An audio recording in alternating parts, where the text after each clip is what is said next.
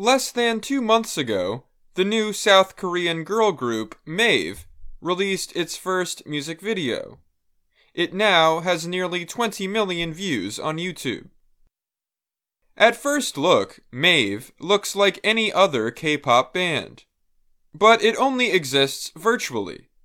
Its four members, Siu, Zena, Tyra, and Marty, live in the digital world, also called the metaverse.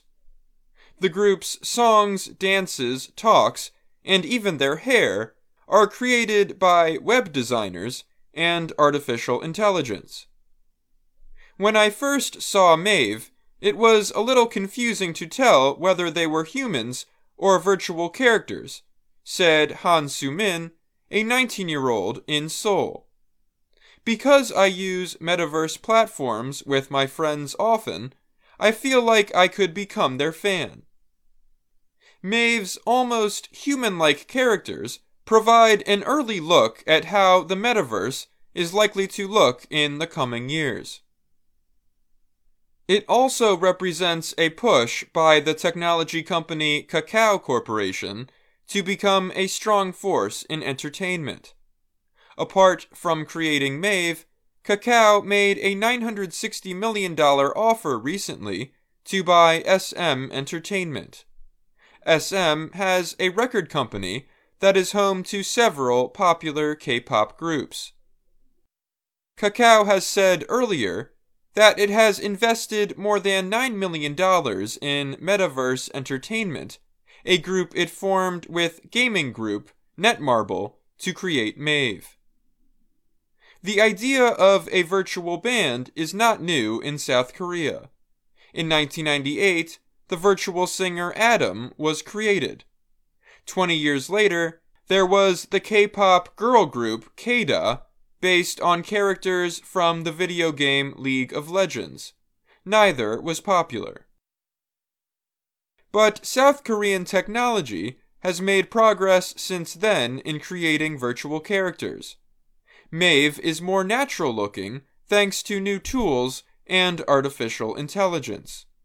Developers are able to create facial expressions and small details in things like hair, viewers say.